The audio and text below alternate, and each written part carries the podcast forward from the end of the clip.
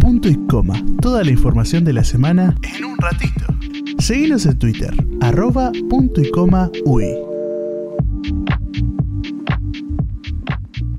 Bueno, lo prometido es deuda, tenemos una columna de lujo porque ante todo es una amiga que también se suma a, bueno, a darnos una mano en este proyecto y a contarnos un poco, a nutrirnos más bien de mucha innovación y les voy a dar la muy buena a Romina Dominsay. ¿Cómo estás? Hola Inti, ¿cómo andas? ¿Todo bien? Bien. Bueno, contanos qué es lo que nos traes, porque sé que es innovación, pero me encantó el eh, previo al aire, nos dijiste, bueno, aplicado en la vida, ¿no? Sí, a mí me gustaría como partir de una pregunta. Sí. Y muchas veces cuando hablamos de innovación, bueno, hablamos de proyectos y ahora que estamos cerrando el 2020, me gustaría que quienes están escuchando se hagan la siguiente pregunta, que es ¿cuál es tu proyecto más importante para el 2021? Yo la verdad para el 2021 ya no, ya no pienso nada. los proyectos que tenía para el 2020 un poco se han, se han deteriorado, ¿no? También por el COVID. Claro, pero si tuvieras que elegir uno, ¿cuál elegirías? Y punto y coma es un buen proyecto. Eso hay que recordarlo también. Gracias. En este programa.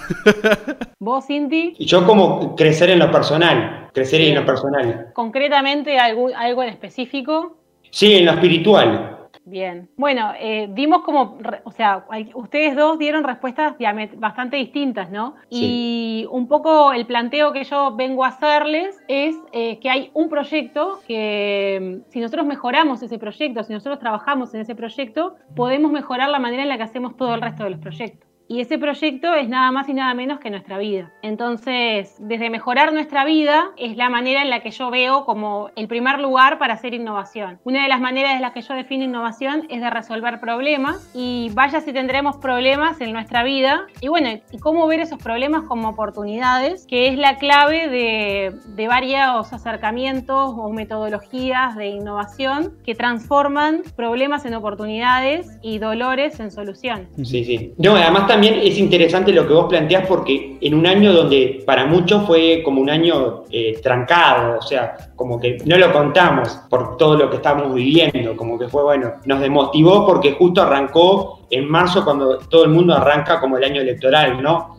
De los, de los proyectos, de los trabajos, de las rutinas, ¿no? Sí, tal cual. Es que creo que este año nos ha sacudido a todos y creo que también ese, ese sacudón nos ha hecho conectarnos con nosotros. Entonces, este, es como ese, esa propuesta la, la, la que traigo y me resulta muy difícil hablar de cosas como, bueno, qué es innovar en la vida, cómo podemos hacer eso, sin hablar un poco de mí. Entonces, me gustaría contarles eh, un poco sobre, sobre mi vida y sobre qué es lo que, cuáles fueron las decisiones que me trajeron al día de hoy a estar hablando de esto con, con ustedes acá en Punticoma. Yo soy ingeniera civil, me gradué en el año 2017, el 24 de febrero de 2017 para ser específica. Y bueno, ese día defendí la, defendí la tesis y me saqué como que una gran mochila, una gran responsabilidad de, bueno, toda la carrera, todos los años de estudio, etcétera. Pero por otro lado, sentí como la gran presión de comenzar mi vida laboral, digamos, y que, terminaba el ciclo de mi vida como, como estudiante. Y la verdad que eso, lejos de, entusiasmarme y de motivarme, me generaba como mucha, mucha ansiedad y no sabía por dónde arrancar. Para que te hagas una idea y para que te hagan una idea los que están escuchando y las que están escuchando, a partir del año, del tercer año más o menos de facultad, ingeniería tiene cinco años, eh, a partir del tercer año las materias se vuelven como mucho más técnicas, ¿no? Y a mí la verdad es como que no me estaba divirtiendo demasiado y no me estaba entusiasmando demasiado y yo, yo, lo veía como todo muy duro y era literalmente duro porque estudiaba hormigón armado. Eh, así que chiste, intención de chiste incluida. Y bueno, empecé como a tratar de descubrir otras cosas, ir a eventos más relacionados con temas de educación. En un momento tuve como un proyecto de divulgación de oportunidades educativas a través de Facebook. Y todo eso me llevó a que me nominaran para participar de un programa en Stanford que se llama University Innovation Fellows, cuyo objetivo es aprender sobre innovación eh, y emprendimientos para mejorar eh, las universidades y para hacer que los estudiantes universitarios tengan como más herramientas de innovación y emprendimiento en sus carreras. Y bueno, yo me gradué en febrero y en marzo tuve la posibilidad de, conocer la Universidad de Stanford y hacer como la parte presencial de este programa que había empezado antes de manera virtual donde había estado estudiando sobre design thinking, que es una, metodología, entre comillas, como yo le digo, para generar soluciones innovadoras y entender problemas este, que tienen las personas y resolver esos problemas como que pensando en las personas, entender más sobre el ecosistema de innovación y emprendimiento de la universidad y tratar de trabajar desde las universidades para mejorar ese ecosistema a nivel eh, nacional también. Y ese, ese evento al que yo fui en Stanford pasaron muchas cosas, ¿no? Conocí gente de todo el mundo, aprendí eh, cosas súper interesantes. Pero hubo algo en concreto que fue que yo encontré una tarjeta que hablaba sobre que el 75% de las personas en Estados Unidos no trabajaban de lo que habían estudiado y que en realidad la relación entre trabajos y carreras universitarias era como bastante difusa. Y yo llegué a esa mesa con un montón de tarjetas, de todas las tarjetas que había. Imagínense que encontré una tarjeta y le saqué una foto a esa tarjeta y yo sentí como que esa tarjeta me estaba hablando a mí, o sea, me estaba diciendo, vos que estudiaste ingeniería civil, podés este, dedicarte a trabajar de lo que quieras, ¿no? Y bueno, así con, como con la foto de la tarjeta volví a Uruguay y la verdad que la, realidad que encontré en Uruguay no era esa, todos mis compañeros estaban empezando a trabajar, algunos ya estaban trabajando en trabajos totalmente relacionados a la carrera y yo sentía como que no encajaba en, en ninguno de los de los puestos de trabajo en los que aplicaba. Me dijeron que no a todos los lugares en los que me postulé de ingeniería y por otro lado me puse como a leer todos los libros que me habían recomendado en Stanford de innovación, de creatividad, etcétera. Particularmente leí un libro que se llama Diseña tu vida, que aplica el design thinking a la vida. Y bueno, haciendo algunos ejercicios de ese libro, llegué a, darme cuenta que en realidad yo me quería dedicar a la innovación y que en realidad como que la ingeniería no estaba tanto invitándome a que yo fuera parte de ese mundo. Entonces comencé a trabajar en, en Initium, que es el Centro de Liderazgo, Emprendimientos e Innovación de la Universidad de Montevideo. Y desde ahí hoy en día estoy coordinando proyectos para empoderar a los estudiantes como personas con más habilidades de innovación, que puedan animarse más a emprender, que puedan desarrollar sus habilidades de creatividad. Eh, por otro lado, también soy docente de creatividad e innovación. Ahora estoy eh, también siendo docente de un, de un taller que se llama Diseñar tu futuro, que trabaja sobre estos temas de, de aplicar la innovación a la vida. Y bueno, creo que llegado a este punto, se preguntarán qué es el, life design o qué es diseñar tu vida, de qué se trata eso. Claro, sí, sí, no, y primero eh, nos diste una reseña de tu vida espectacular y una enseñanza, porque mucha gente cuando dijiste ingeniería civil habrá dicho, pero ¿qué está haciendo acá con tremendo carrerón y que lo terminó y que es recibida, no? Como que... Es una pregunta que me, hacen siempre. Básicamente llegó un momento en el cual yo tuve que como que empezar a decir, o sea, decir que no al, al lado de la ingeniería que era una buena oportunidad para decirle que sí a algo mejor que era lo que yo realmente quería. O sea, creo que hay un tema de que muchas veces lo bueno y lo malo es algo que es relativo, ¿no? Digo, esto es bastante claro, o sea, lo que de repente para vos es, decís, wow, qué carrerón, a mí me generaba como una presión que era, ah, no, no, no, quiero trabajar de esto. Y vos me preguntarás, bueno, pero ¿cómo sabías que no querías trabajar de eso si capaz que no habías trabajado tanto?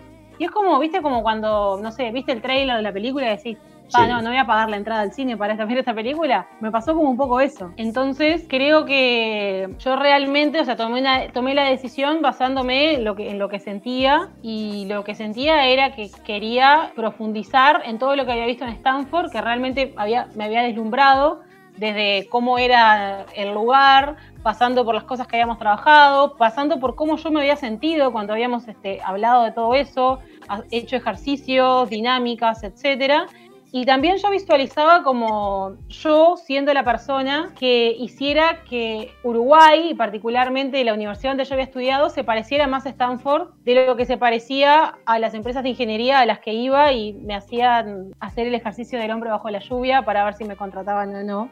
Claro. Este, así fue como, por ejemplo, organizamos Loop por primera vez, Semana de la Innovación, y esa es la razón por la cual nosotros hoy estamos hablando acá, porque Loop se organizó por primera vez en 2018 eh, en la Universidad de Montevideo, en el 2019, vos participaste como voluntario sí. y, así fue como nos conocimos. Entonces, si, si, yo hubiera agarrado por el camino de la ingeniería, nada de esto estuviera sucediendo. No, exactamente. Y además, eh, cuando uno, cuando yo te conocí, yo no sabía que eras ingeniera, no, nada que ver. Pensé que estabas en otra área y que, habías estudiado otra área que no tenía nada que ver con eso, pero sin embargo, después me enteré que eras ingeniera. Pero está bueno esto también porque, bueno, como buscaste el lugar, eh, bueno, de decir, este es mi lugar, porque a veces la gente teme eso de, bueno, estoy haciendo una carrera y siento la presión y tal, y, después cuando uno se recibe, que a veces pasa que uno se recibe, pero no se ve realmente trabajando de esto y pueda buscar su lugar de, donde es feliz y donde le gusta hacer eh, lo que, como vos lo que estás haciendo, ¿no? Y sí, y justamente con eso que, que, traes, viene como lo que es la, la, primera parte de lo que sería el, el, el aplicar el design thinking a la vida o lo que también en inglés se llama eh, life design o diseñar tu vida, que es aceptar la realidad y conectar con vos, empatizar con vos. Entonces, en el design thinking se habla de que la primera etapa es empatizar, empatizar con los usuarios para los cuales yo les voy a resolver algún dolor, les voy a diseñar algún producto, algún servicio. Y en el caso de tu vida, vos vas a empatizar con vos mismo, ¿no? Pero antes de empatizar con vos tenés que aceptar un montón de cosas. Tenés que aceptar que a los 18 años tomaste una decisión y empezaste una carrera y que después fuiste tomando la decisión cada día de continuar con eso y que eso te llevó al lugar donde estás. Aceptar el país donde vivís. Yo, por ejemplo, una de las cosas que se me había ocurrido era, bueno, ¿qué pasa si yo combino la ingeniería con la innovación y trato de hacer innovación en ingeniería? Y un poco el aceptar fue decir, bueno, capaz que esto no es tan posible tan viable desde el lugar donde yo me encuentro en este momento, desde lo joven que soy y lo poco que sé en realidad de ingeniería, por más que tenga un título, y aceptar que también no me gustaba tanto la ingeniería, que eso fue bastante difícil para mí, porque muchas veces nos mentimos y nos decimos cosas de que, bueno, se supone que a mí me tiene que gustar esto porque yo estudié esto. No, mentira, o sea, la verdad es que en mi tiempo libre yo me ponía a buscar de otras cosas, me ponía a leer otros temas. Eh, me acuerdo, por ejemplo, que cuando empecé la carrera me había suscrito a un newsletter de ingeniería civil y llegó un punto en el cual me suscribí porque me embolaba y me suscribí a otros newsletters. Entonces, por ejemplo, hace poco saqué un post en mi Instagram que era lo que te distrae te atrae y que cuando hay alguien que de repente no sabe qué es lo que quiere, esto lo escucho bastante eh, frecuentemente en, mis alumnos, les digo, bueno, fíjate qué es lo que estás haciendo cuando no tenés que hacer nada y haces lo que querés. O sea, cuando de repente querés buscar videos en YouTube o querés leer algo por diversión o por, por qué cosas las personas te, te suelen pedir consejos, ¿no? Sea, ¿qué es eso que a vos te distrae de lo que se supone que deberías estar haciendo? Quizás no lo deberías estar haciendo y no tenés que hacerlo si no querés hacerlo. Una, una pregunta que tengo. Yo soy una de esas personas que no sabe lo que quiere hacer. eso desde los 18... Desde que nací, básicamente, no sé qué hacer. Pero las cosas que me distraen, eh, que son cosas que me gustan, y las asumí que me gustan, son cosas que no les veo o no, o no es fácil conseguir un conseguir eh, un, trabajo o, una buena salida laboral de esos trabajos. Por ejemplo, ser DJ, ser productor musical, ser youtuber, eh, esas cosas que a mí me encantan y me re divierten, pero es la edición también. La, edición, que sí, obviamente, pero son cosas que es difícil conseguir eh, un, trabajo de eso, un trabajo fijo de eso. Bien, buenísima tu pregunta. ¿La puedo responder ahora o la puedo responder como en el orden que, iríamos si estuviéramos haciendo un proceso de life design? Eh, no sé qué, qué preferís. Como, tú quieras, eh, la columna es tuya. Como vos quieras, desarrollalo vos. Bien, qué, qué, qué, qué responsabilidad, ¿no? Creo que lo voy a responder después, como para ir en orden, porque me imagino que si no la gente como que va a marearse quizás. Entonces, repasando, estábamos en primero aceptar, aceptar dónde, eh, estamos, eh, el momento en que llegamos a hoy, la persona que somos, aceptarnos nosotros. Esto, o sea, decirlo es facilísimo, hacerlo lleva muchísimo tiempo y, mucha plata en psicólogos seguramente. Eh, en segundo lugar, el tema de empatizar, o sea, como realmente conectar con uno conectar con lo que sentimos, conectar realmente con lo que deseamos y también está la parte de conocernos. Yo realmente veo cómo la mayoría de las personas no nos conocemos lo suficiente, no sabemos cuáles son las cosas que se nos dan mejor, que no se nos dan tan bien. Eh, muchas veces se, habla demasiado de, trabajar en las debilidades y no mejoramos nuestras fortalezas, que es como lo, que puede llegar a potenciar lo que podemos generar y aparte lo que nos puede hacer realmente brillar y, sentirnos plenos. Por otro lado, también con el tema de conocernos, hay como un montón de, cosas que uno, que uno genera cuando se conoce lo suficiente. O sea, elige el mejor horario para hacer algo, si es la mañana para leer, si es la tarde para limpiar. Este, y la mayor parte del tiempo es como que estamos totalmente desconectados de nosotros. Entonces, empatizar, eh, segunda etapa, y después venimos como la parte de definir, que se dice, ¿no? Eh, en el caso de definir, estamos hablando de tener ciertas cosas claras. O sea, imagínate que cada país tiene una constitución, ¿no? Entonces, ¿cuál es la constitución de mi vida? ¿Cuáles son mis valores? ¿Cuál es mi misión en esta vida? cuál, es mi visión, a dónde me quiero proyectar, a dónde quiero llegar. Algo que, a mí me encanta decir es que cuando uno se conecta con uno mismo, generalmente encuentra como ciertos dolores o ciertos problemas. Hay una frase de Frida Kahlo que, dije la otra vez en una charla, échame tierra y verás cómo florezco, y que habla de, de cómo esa adversidad puede transformar en un florecimiento, ¿no? Entonces, para mí en el definir está mucho el concepto del propósito cuál es mi propósito en la vida. Hay un montón de bibliografía al respecto de, propósitos. Simon Sinek es como el señor que se hizo bastante famoso hablando de propósito y que tiene una charla que se, llama Empieza con el porqué. Tiene dos libros, uno es Start with Why y el otro es Find Your Why. Después está el libro de El hombre en búsqueda del sentido de, de Víctor Frank. Y el sentido es como ese para qué, o sea, para qué estoy viviendo.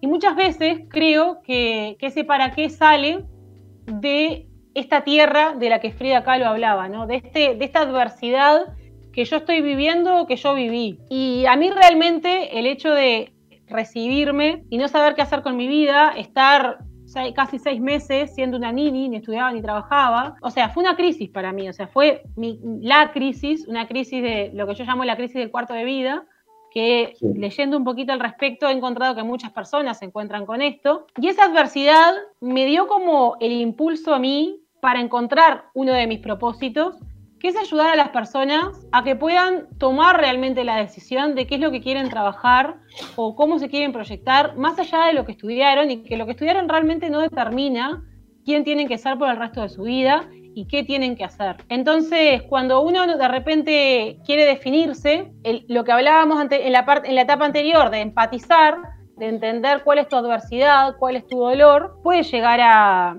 ser muy, muy útil. Y me gustaría que si llegaran hasta acá del, podcast, que hagan como el ejercicio de, de, cerrar los ojos y de pensar como en un, en un dolor o en un momento de su vida o, algo que están en este momento atravesando, que realmente como que haya dolido, penetrado, eh, sacudido, y cómo desde ahí se podría esto transformar en oportunidad o podría llegar a ser como el para qué del propósito, ¿no? Eh, yo, por ejemplo, estoy en esa etapa de, de, no hacer nada, pero, a ver, cuento un poquito de contexto de mi vida. Terminé el liceo a los 20 años. Ya lo había terminado un poco tarde. Y ahí ya me, me, angustié y no supe qué hacer. Me gusta la comunicación y me anoté en la FIC en la Facultad de Información y Comunicación para hacer una carrera que justo cuando voy a empezar la carrera empieza la pandemia.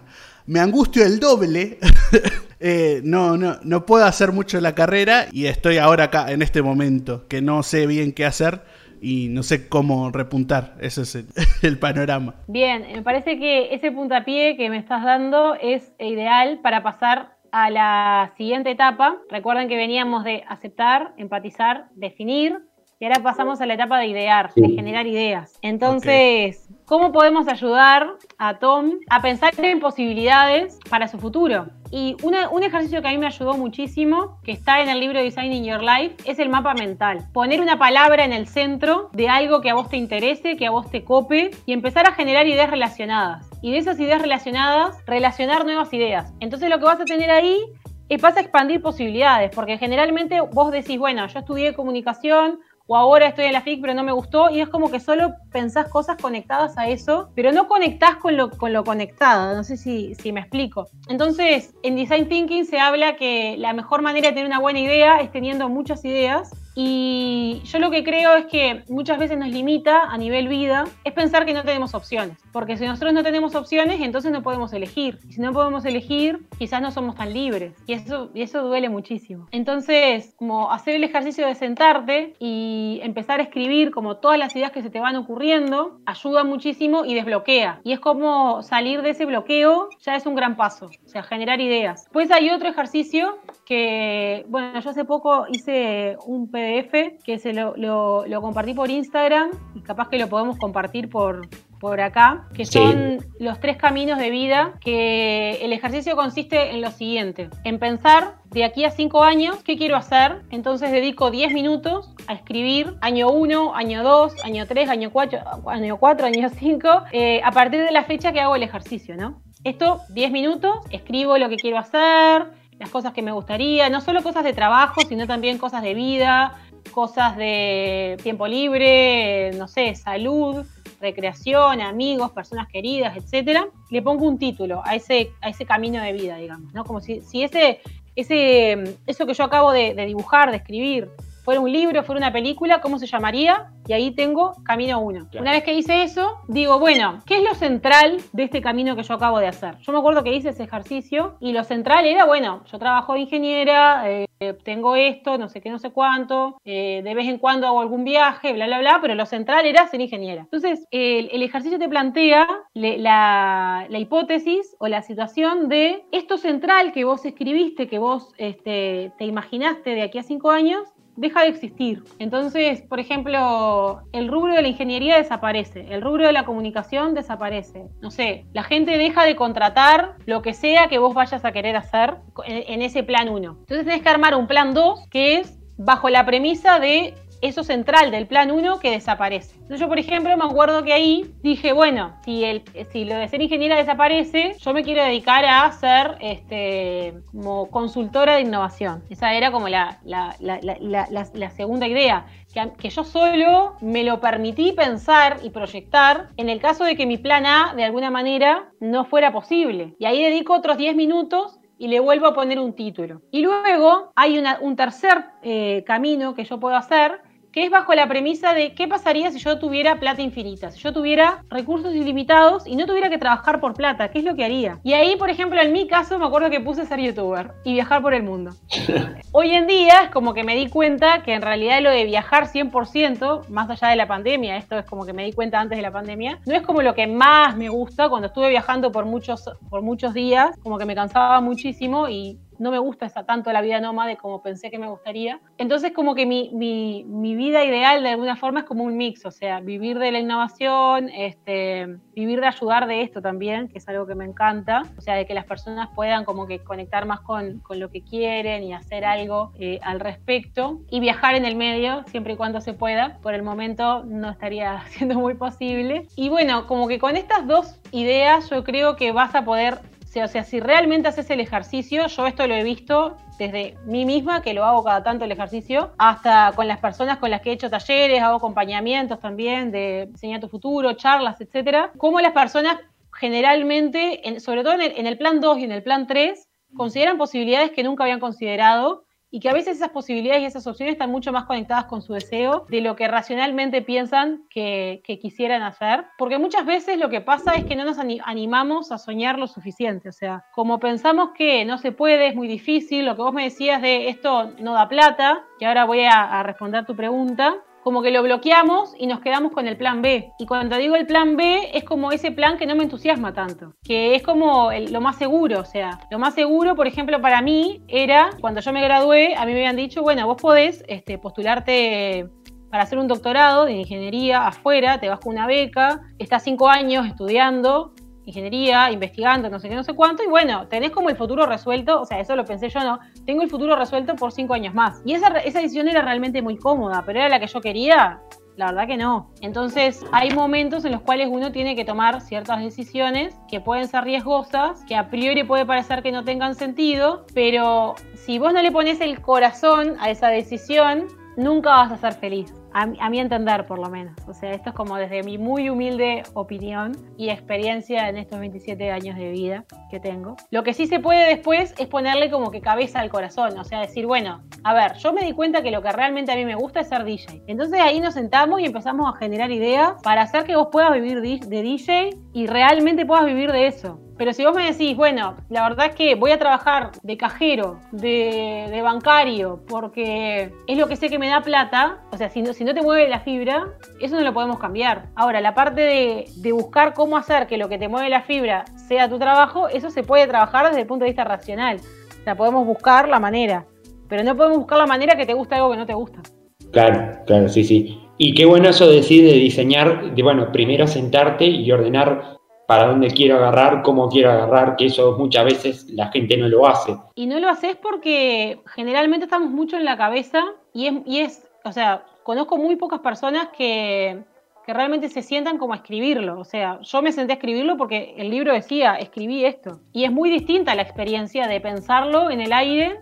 Por eso, o sea, si están escuchando cosas y están resonando con ustedes, les invito a hacer el ejercicio de que lo escriban y, anotar cosas. Eh, hay, muchos ejercicios de anotar, por ejemplo, hay uno que dicen que ayuda mucho al tema de desbloquearse creativamente, que son las páginas matutinas. Está en un libro que se llama El Camino del Artista que es todos los días cuando te levantás, escribir dos páginas de lo que te salga. Y después eso lo que hace es que vos como que vaciaste tu cerebro para después poder crear. Pero cuando nosotros queremos crear algo y estamos como con tanta cosa en la cabeza, es muy difícil. Y lo mismo para tomar decisiones también. A veces es como que a, mí me ayuda muchísimo decir, bueno, ¿qué son las cosas que yo tengo que hacer hoy? Eh, ¿Por dónde empiezo? ¿Por dónde arranco? Y lo escribo. O sea, si yo me lo dejo en la cabeza, me vuelvo loca. Sí, sí. Sí, veníamos con la parte de, eh, o sea, la etapa de idear. Nosotros teníamos etapa 1, aceptar, etapa 2, empatizar, 3, definir, llegamos a la 4, idear. Pasamos entonces a prototipar. ¿Qué es prototipar? Y acá es el prototipo, como generalmente eh, se, se conoce, es como un mínimo producto o prueba que yo puedo hacer de algo rápido y barata para luego llevarlo al, mercado o llevarlo a las personas que lo van a usar y ver si funciona. En el caso de mi vida, existen prototipos de vida y hay como dos grandes formas de prototipar algo que yo quiero hacer con mi vida y no sé si va a funcionar o no. La primera tiene que ver con hablar con personas. Entonces, hay una frase que a mí me encanta que dice que hay alguien por ahí en el mundo que ya vivió o está viviendo eso que a mí me gustaría vivir. Y si lo, se lo ponen a pensar, imagínense que vos, por ejemplo, me decís, bueno, yo quiero ser DJ y vivir de eso. Entonces, hay una persona en el mundo, hay varias en realidad, que ya están viviendo de ser DJ.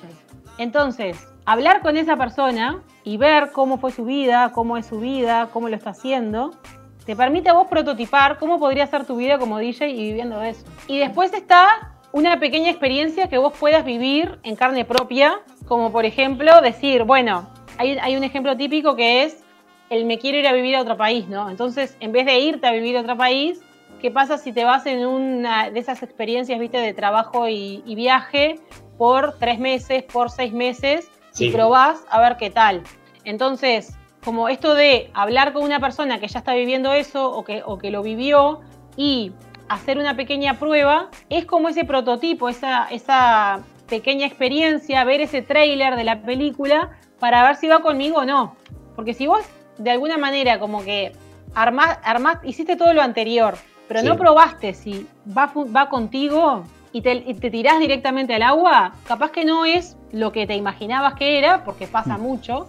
Y bueno, obviamente vas a tener que volver para atrás en el proceso y buscar otra idea o conectar como desde, desde otro propósito tuyo como para, poder después generar otra idea y, continuar, ¿no? Entonces lo de prototipar está bastante bueno. Yo siempre digo también que como que en el momento que yo tomé la decisión de estudiar ingeniería, yo creo que fue una buena decisión porque me trajo al lugar donde estoy hoy y hoy estoy feliz. Pero por otro lado también, o sea, yo podría eh, haber hablado con gente que, era ingeniero y no se me ocurrió eso, a mí nadie me lo dijo. Pasa mucho, hay un concepto que a mí me encanta también, que es como la narrativa resonante, que es, vos te, te juntás a hablar con otra persona que hace algo y escuchándolo y viendo cómo eso resuena en vos, podés ver capaz que si eso es para vos o no. Claro, sí, sí. Como que eh, esto de la experiencia que estás diciendo es muy fundamental, porque muchas veces lo dice en palabras, pero hasta que no lo prueba bien no, no sabe si, si es lo, suyo, ¿no? Exacto. Y bueno, esta prueba, o sea, como lo de pensarte la prueba, está buenísimo de decir, bueno, voy a hablar con estas personas que ya sé que están en esa, o voy a ir a estos eventos que son como una mini prueba, voy a hacer esta pasantía para ver si esto me gusta, etcétera. Pero una cosa es como pensar el prototipo y otra cosa es testear lo que se dice, que es la última etapa. Eh, nosotros veníamos de aceptar, empatizar, definir, idear, prototipar y testear, que sería la última etapa, donde yo lo que hago es pongo a prueba el prototipo, o sea, pongo yo el cuerpo. Y esa es la única manera en la que vos vas a ver si va para ese lado o no va para ese lado. Te, como, te das el primer beso con esa, con esa experiencia a ver si, si pinta segunda salida o no. Claro, claro, sí, sí, como que bueno, es la etapa de, probar todos los pasos, de ya venir de todos los pasos y probar, bueno, a ver si esto realmente funciona, ¿no? Sí, tal cual. Y, y también qué interesante, la gente que nos debe estar escuchando, que eh, debe estar con una libretita ya a esta altura, por esto parece una receta, de los pasos, de estar con la libretita. Qué interesante eso de, bueno, de a, medida de ir siguiendo los pasos, como que te vas enganchando, y por lo menos yo me voy enganchando y voy como armando un pequeño eh, parte en mi cabeza, ¿no? Sí, y creo que también algo que me parece muy interesante como mentalidad para, para hacer esto es lo que, lo que se conoce como confiar en el proceso o disfrutar el proceso, enfocarse en el proceso. Creo que muchas veces eh, cuando, y no me gustaría, o sea, como me gustaría como que cambiara la mirada de alguna manera luego de escuchar esto, de ver el, trabajo de, de, descubrir qué es lo que quiero hacer con mi vida o encontrar mi propósito o conseguir un nuevo trabajo como un, un medio para un fin. Y en realidad la manera en la que yo lo veo es como que este proceso es un fin en sí mismo, o sea, disfrutar el proceso es parte de la vida. Entonces, como que no ver ese, bueno, acá testé, me gustó o no, entonces llegué a mi fin y acá como que se, se, termina todo y esto era lo único importante. Porque muchas veces lo que pasa es que no encontrás como ese trabajo que te gustaría o esa única cosa. Hay una charla que es buenísima, que, que es una charla TED, que se llama Why Some of Us eh, Don't Have a True Calling o algo así, que es como por qué algunos de nosotros no tenemos como una verdadera vocación. Sí. Y habla de las multipotencialidades y que en realidad a veces el descubrirte y todo el proceso lo que terminas descubriendo es que te gustan muchas cosas y que hay muchas y que, y que esas distintas cosas las puedes hacer en distintos momentos de tu vida, las puedes combinar. No hay, no hay como fórmulas mágicas que apliquen a todo el mundo, no hay un resultado al que se supone que debería llegar. Sí. Eh, sino que vivir el proceso y confiar de que eso te va a llevar a un mejor lugar es parte de lo que de lo que se trabaja desde el life design, desde diseñar tu vida. Y qué importante ahí, y perdón que te interrumpa, pero qué importante ahí lo del tema de los resultados y los procesos, porque muchas veces la gente espera resultados. Es como que dice que esto tiene que tener un resultado así, y al final eh, está bueno eso que vos explicás, que no va todo por el resultado sino también eh, va todo en el proceso, ¿verdad? Sí, porque aparte si vos te metés como con la cabeza de, bueno, tengo que llegar a este lugar y para eso hago esto, no lo vas a hacer como con ganas, digamos, o no lo vas a poder hacer con la mejor energía. Cuando realmente decís, bueno, voy a ver qué es lo que está pasando en cada momento y, y concentrarte como en el momento presente, decir, bueno, ahora estoy empatizando conmigo y bueno, estoy viendo qué está pasando conmigo, o sea, qué, qué siento, qué es lo que me gusta, qué es lo que no, qué hago bien, qué no tanto. No lo estoy como haciéndome trampa al solitario de decir, bueno, me gusta esto y estoy pensando que me gusta esto porque esto es lo que después me va a generar plata o es lo que puedo conseguir trabajo o es lo que puedo poner en el currículum. Tendemos a hacernos muchas trampas a nosotros mismos, todos y todas, este, y creo que parte de, esto es como simplemente aceptar que nos hacemos trampa y ver las cosas desde otro punto de vista para conocernos más, para conectarnos más con nosotros y desde ahí actuar. Y qué fantástico esto que, bueno, todo esto que nos, transmitiste desde principio a final, porque la verdad que eh, a nosotros mismos nos, nos dejaste, bueno, pensativos, o sea, nos vamos de acá con, eh, con muchas cosas para repensar, algunas, bueno, para plantear no sé, Tomás, si vos estás en la misma situación que yo. No, no, yo estoy, exactamente en esa situación. Todos esos procesos que dijo, los voy a aplicar todos a ver si, si por lo menos puede salir algún resultado bueno de todo eso. No sé si tenés algo más para agregar, Romy. Eh, primero que agradecerte ante todo porque la verdad nos diste tremendo. Bueno, gracias a ustedes por la, por la invitación. Creo que lo último que diría es que en el medio de todo esto y en el, sobre todo cuando uno se pone a hacer todo eso que, que trabajó, y que yo creo que parte del hacer es lo del escribirlo, lo de pensarlo, etcétera, pero sobre todo como cuando uno sale a la cancha y dice, bueno, voy a probar con esto a ver qué onda. En el medio te vas a equivocar mucho y vas a cometer errores, eh, sobre todo si te vas a poder hacer algo nuevo, o sea, las primeras veces que hacemos algo generalmente no lo hacemos tan bien. Y ahí es donde viene la parte de decir, bueno, aprendo de esto, aprendo de los errores y ver los errores como errores, equivocaciones, parte del proceso que me permiten seguir mejorando y no ver como que eso sería un fracaso. O sea, fracaso realmente es cuando no intentamos nada. Entonces creo que por ese lado me parece que es una buena manera de, terminar, de decir, bueno, empezar, salir, actuar, hacer. O sea, si queda todo en el, en, el dicho, en, el, en la teoría, en la cabeza, no sirve de nada. Claro, y no, y además también eh, recalcar algo, como vos decías, importante son los procesos porque los procesos, a veces la gente quiere resultados, quiere ya, el, bueno, quiero esto que caiga del cielo y no mira los procesos. Sí, y, y pensá también que como en algún logro que a vos realmente te dé orgullo en tu vida, justo hoy compartía de eso en, en mi Instagram, ese logro que te da orgullo, ¿trabajaste por él? O sea, ¿te daría orgullo un logro por el cual no trabajaste nada y te llegó del cielo? O sea, que vos querés algo te lo regalan y a vos te da orgullo eso? Seguramente no, a la mayoría de la gente no, porque ya hice la, encuesta. Eh, entonces realmente el trabajo, el camino, es lo disfrutable y es lo que nos transforma y nos hace mejores. Ahí va. Eh, bueno, para cerrar me gustaría que dieras tu cuenta de Instagram porque capaz que alguna persona quiere, bueno, sé que vos compartís mucho, que también eh, compartís talleres que das, cosas que das y capaz que a alguien le interesa seguir indagando y me gustaría que puedas decir tu cuenta de Instagram, no sé si, o algún lugar que te puedan buscar, ¿no? Sí, estoy, bueno, estoy en bastantes redes, pero en realidad la que más uso en este momento es Instagram, que es Romy Dominzaín. Em, Twitter lo estoy aprendiendo a usar, entonces es como que hay momentos que me olvido.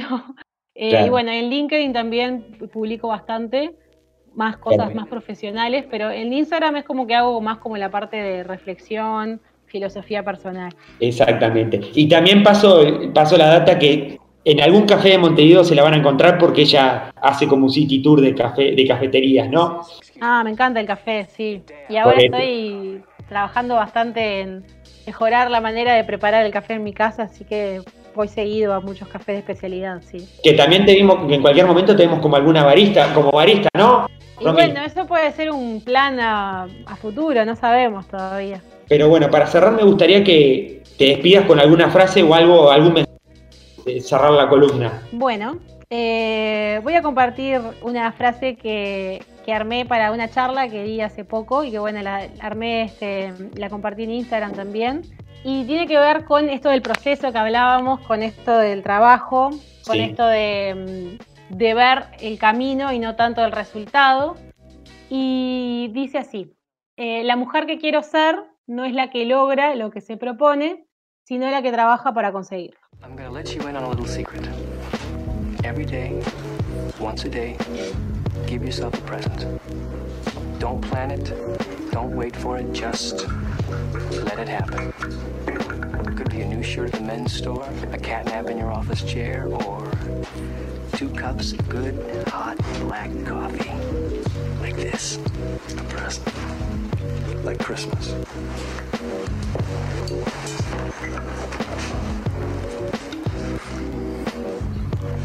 Oh man, that is the spot. Nothing like a great cup of black coffee.